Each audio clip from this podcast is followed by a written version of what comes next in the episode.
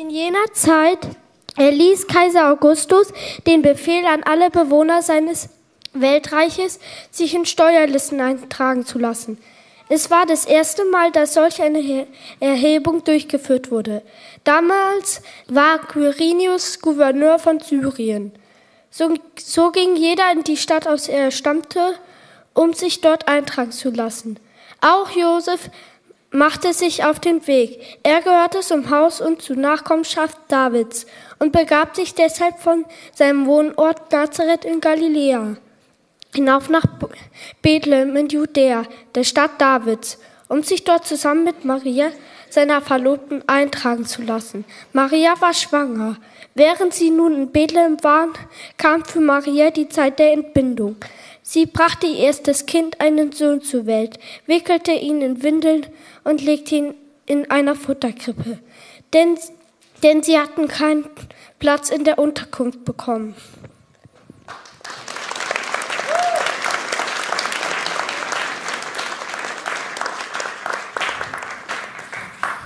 Vielen Dank, Lilly.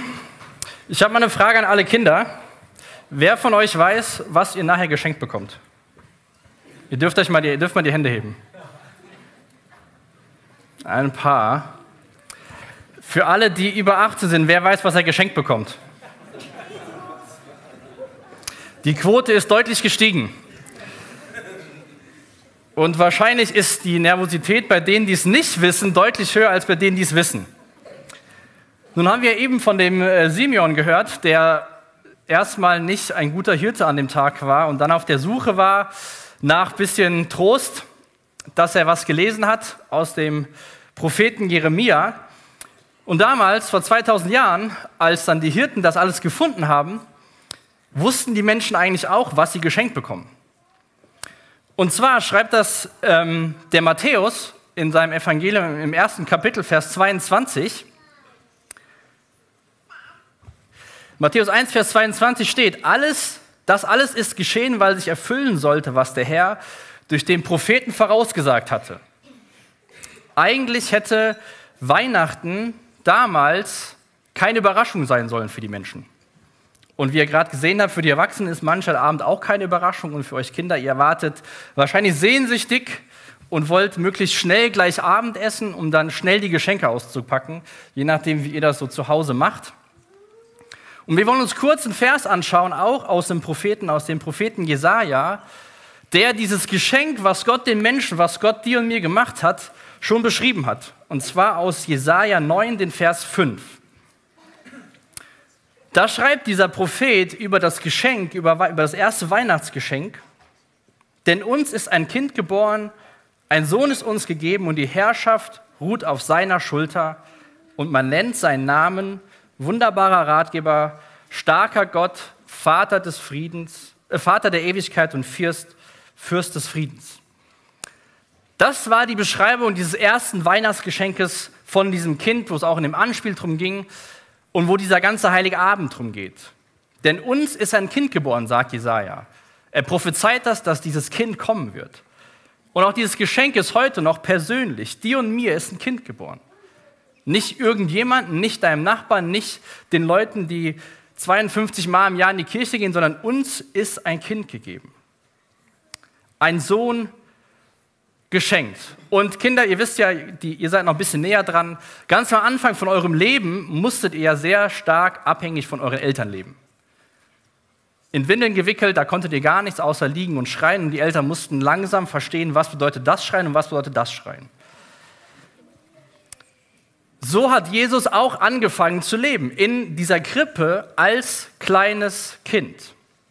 Er ist nicht gekommen als erwachsener Mann, als König, als er reif war, gekommen, hat auf diese Erde sein, sein Reich eröffnet, sondern er ist gekommen als kleines Kind. Ein Kind ist geboren.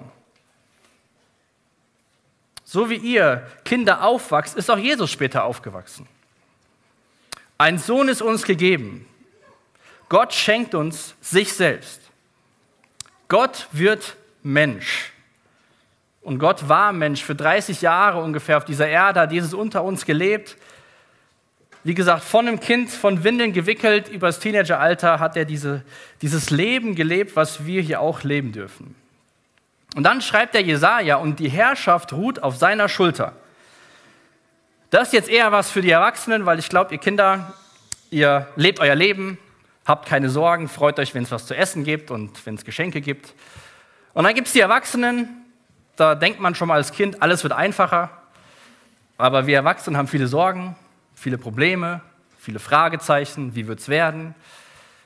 Dann lesen die Erwachsenen so einen Vers, die Herrschaft ruht auf seiner Schulter und fragen sich, wo ist diese Herrschaft? Wie kann das sein, dass Jesaja sagt, die Herrschaft ruht auf seiner Schulter und wir leben in der Welt, gerade aktuell, wo alles andere nach Herrschaft Jesu aussieht? Diese endgültige Erfüllung von diesem Versprechen, was der Prophet den Menschen da gegeben hat, auf die warten wir noch. Aber ich glaube, dass wir schon sehen können, hier und da, wie diese Herrschaft aussieht. Der Simeon in dem Anspiel hat ja gesagt, dass er völlig erstaunt war, dass es ein echtes Baby war in der Grippe. So in so einem Stall ist dieser König gekommen, von dem wir auch eben gesungen haben. Das sagt die Welt. Ein Fehler ist aufgetreten, bitte versuche es erneut. Die Geschichte passt nicht in diese Welt. Warum passt sie nicht in die Welt? Wenn wir an Herrschaft denken, denken wir an Menschen, die sich umgeben mit Dienern. Wenn wir Jesus kennenlernen, sehen wir uns, dass sich Jesus uns umgibt mit seinem Dienertum. In dem Leben, als er Mensch war, zeigt er das ganz häufig. Die Herrscher dieser Tage nutzen ihre Macht, um ihr Reich aufzubauen. Ganz aktuell auch, um ihr Reich zu vergrößern und andere Reiche zu zerstören. Jesus benutzt seine Macht, um uns die Füße zu waschen uns zu reinigen, uns zu dienen. Politiker suchen, was sie von uns bekommen können, von dir bekommen können.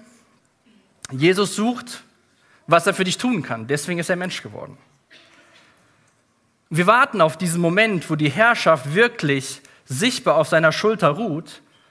Aber ich glaube, im Alltag können wir das schon immer wieder sehen. Es ist nicht so, dass Jesus in Berlin sitzt, in Washington, in Paris. Da sitzen andere Menschen, die treffen Entscheidungen, wo eure Eltern manchmal gar nicht so zufrieden drüber sind und sie sich auch Sorgen machen, was kommt auf meine Kinder zu. Aber ich glaube, dass diese göttliche Herrschaft, von der schon hier verheißen worden ist, sich im Alltag zeigen kann. Und zwar kann sie sich zeigen, wenn Menschen die Bibel studieren, wenn sie sie ernsthaft lesen, Zeit mit Gott verbringen wenn Menschen Gott loben und preisen, wenn sie ihm Lieder singen, wenn Menschen Anspiele vorbereiten, die Jesus ins Zentrum stellen, wenn Kindern gerne zu Hause ihren Eltern gehorchen, nicht nur kurz vor Weihnachten. Und wenn Menschen vielleicht sogar sagen, ich hänge meinen Job an den Nagel, ich gehe in ein anderes Land oder ich nutze meine Zeit und will Menschen das Evangelium weitergeben, dann können wir sehen, dass bei diesen Menschen die Herrschaft Jesu schon sichtbar ist, dass Gott sie regiert. Aber diese Herrschaft ist jetzt noch oft still und meist unsichtbar. Aber sie ist schon da. Das war das Versprechen und dieses Versprechen hat mit Jesus angefangen. Ein Ausleger sagt, Hoffnung und Freude, Friede und Ruhe sind seine Untertanen. Gerechtigkeit, Barmherzigkeit und Gnade koexistieren auf erstaunliche Weise. Ich mag dieses Reich. Und dann schreibt der Jesaja weiter, wie dieser, dieses Weihnachtsgeschenk sein wird. Man nennt seinen Namen wunderbarer Ratgeber. Und ich habe hier mal so Geschenke mitgebracht. Die sind leer. Schade, oder? Aber Gott verspricht einen wunderbaren Ratgeber. Das ist das Geschenk, was Gott dir und mir machen will. Ganz zu Beginn, als wir Menschen angefangen haben zu leben durch Gottes Schöpfung, gab es auch einen Ratgeber. Der Ratgeber hat aber nicht die besten Intentionen, hat der Frau gesagt, nimm mal diese Frucht und alles wird gut und alles wurde schlecht. Und Gott schenkt uns einen wunderbaren Ratgeber.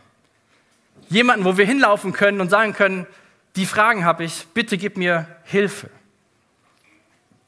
ein Ratgeber, wenn wir ihn besser kennenlernen, wo man sieht, dass er gekommen ist, um zu dienen, dass er wirklich dieses Kind in der Grippe ist. Ein Ratgeber, der dich als Kind versteht, weil er war ein Baby in der Grippe. Und ein Ratgeber, der dich als Erwachsenen versteht. Warum ist es so ein guter Ratgeber? Ein Vers aus Hebräer 4, wir als Gemeinde sind im letzten halben Jahr durch diesen Brief gegangen. Da will ich mal zwei Verse vorlesen, wo wir sehen, wie gut unser Ratgeber ist. Hebräer 4, Vers 15. Jesus ist ja nicht ein hoher Priester, der uns unserer Schwachheit nicht verstehen könnte.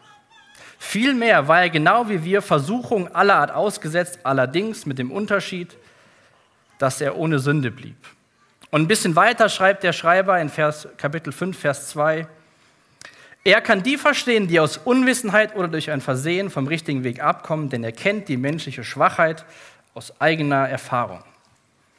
Das ist ein Ratgeber, der versteht dich als Kind und ist ein Ratgeber, der versteht dich als Erwachsenen, weil er dieses Leben gelebt hat, was wir gerade leben müssen.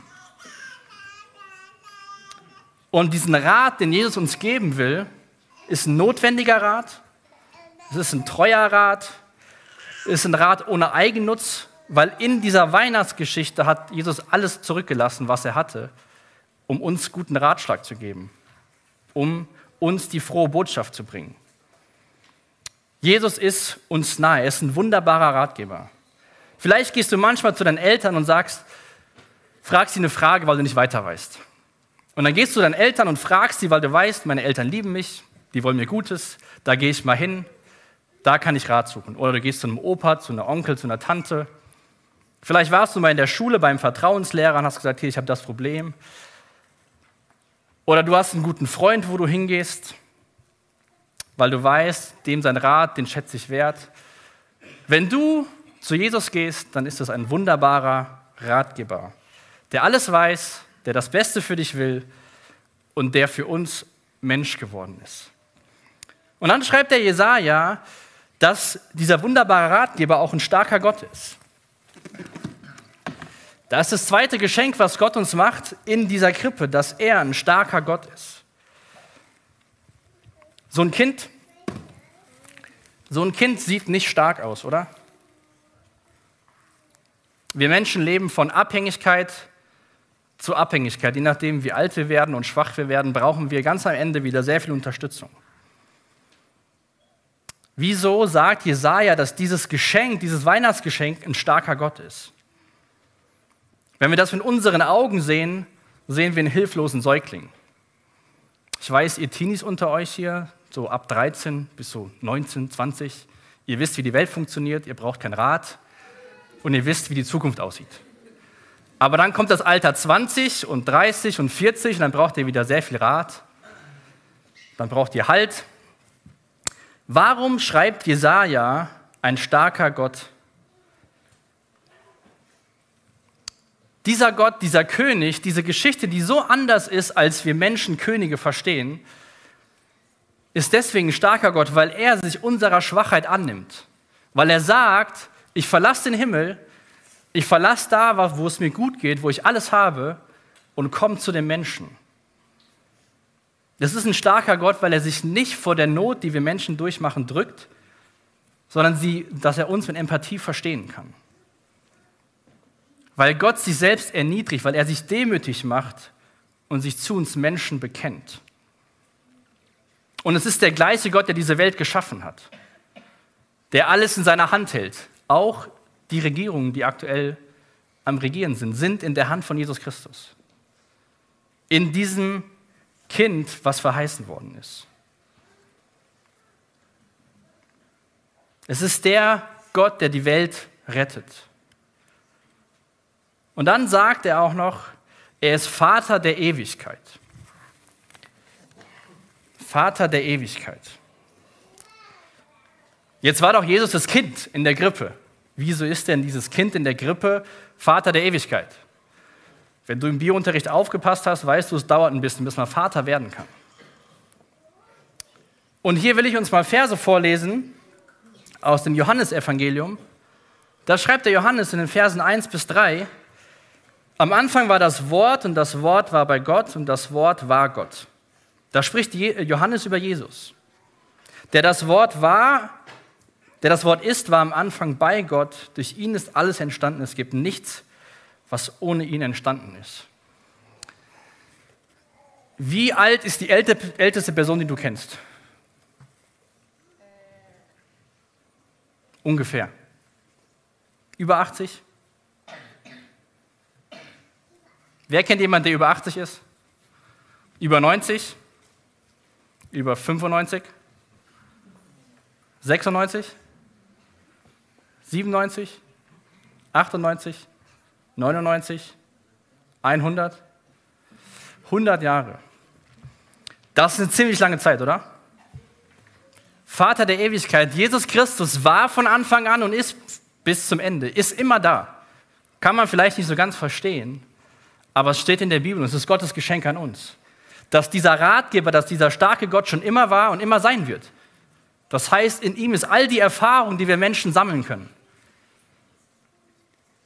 Er hält alles in seiner Hand. Und dann sagt Jesaja noch: Dieses Kind wird Fürst des Friedens genannt werden. Jesus ist der Friedefürst. Jetzt sind wir hier bei uns gerade ganz aktuell in einem, in einem Gebiet, wo es noch friedlich ist. In den letzten Jahren haben sich diese Geschichten von Kriege gehäuft, wo Menschen nicht mehr im Frieden leben, wo sie Angst haben müssen. Und die Menschen sehen keinen Frieden, haben keine Aussicht auf Frieden. Aber ich glaube auch, dass heute Abend hier Menschen sitzen, die nicht Frieden in ihrem Herzen haben.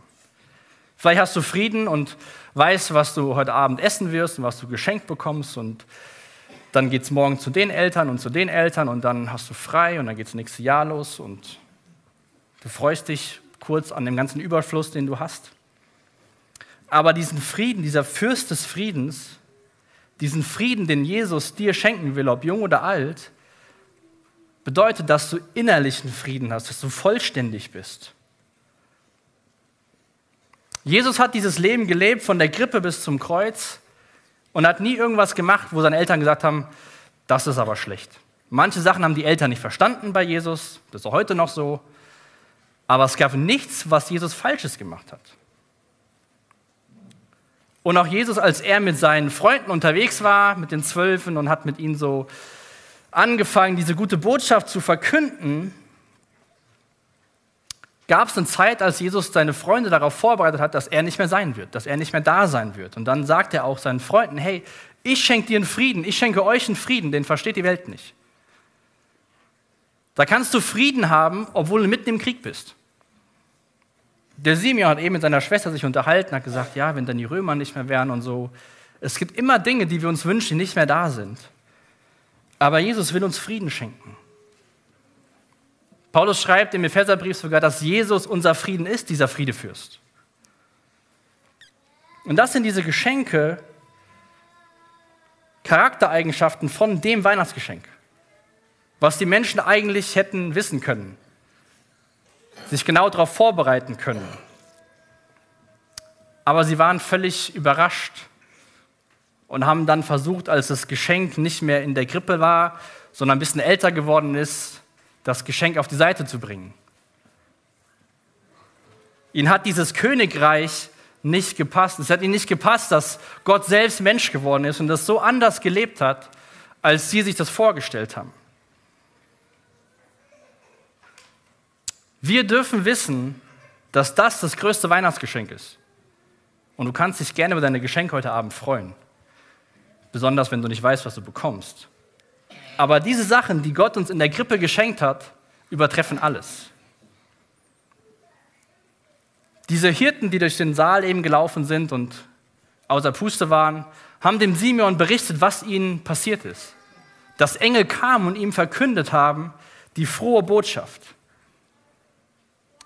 Und zwei Kapitel vorher, in Jesaja 7, Vers 14, gibt er auch eine Verheißung aus, das, was passieren wird. Den will ich nochmal lesen mit uns, den Vers, aus Jesaja 7, Vers 14. Darum wird der Herr euch selbst ein Zeichen geben.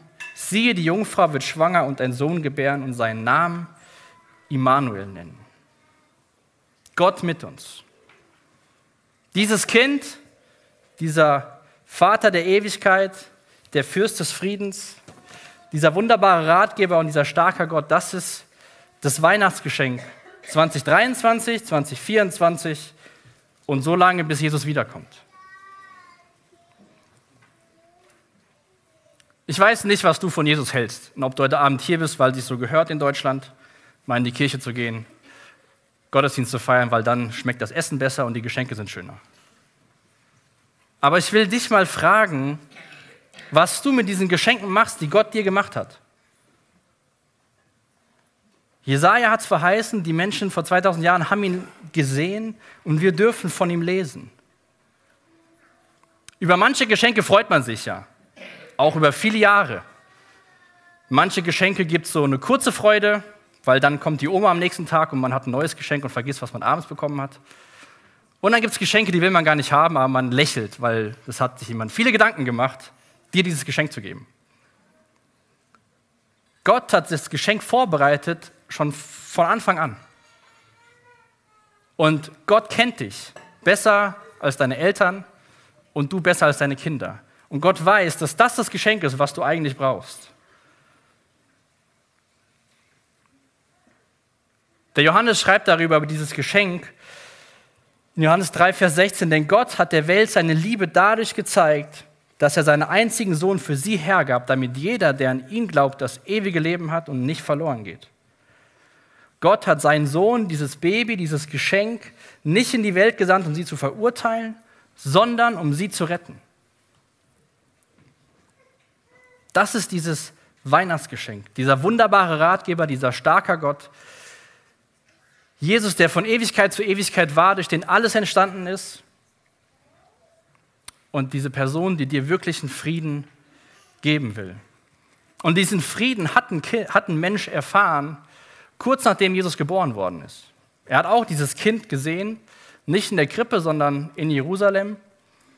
Es war auch in Simeon. Und in Lukas, im Lukas-Evangelium 2, Vers 30 sagt dieser Simeon, mit eigenen Augen habe ich das Heil gesehen. Nun kann ich in Frieden sterben. Auch dieser Simeon hatte so ein kleines Kind da rumlaufen sehen. Das sind die, die Weisen dargestellt. Reicht es für dich, dieses Kind zu sehen, dieses Geschenk Gottes? Was machst du mit diesem Weihnachtsgeschenk? Ich will noch beten und dann dürfen wir noch Lieder singen. Ihr Kinder habt auch noch ein Lied, aber ich will dich wirklich fragen, was machst du mit diesem Geschenk, das Gott uns in diesem Kind gemacht hat? Jesus, danke, dass du der Grund bist, warum wir Weihnachten feiern. Danke, dass du gekommen bist als Baby. Danke, dass du gekommen bist und gelebt hast. Danke, dass du gekommen bist und für meine Schuld am Kreuz gestorben bist.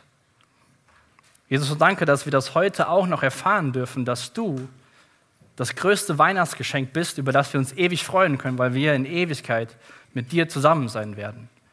Und ich will dich bitten für Menschen, die heute hier sind, aus Tradition, aus Einladungen, die das nicht kennen, dieses Geschenk, Herr, dass du dich ihnen offenbarst. Und dass sie nach Hause gehen mit dem Frieden, den nur du schenken kannst, weil sie Vergebung ihrer Schuld erfahren haben. Amen.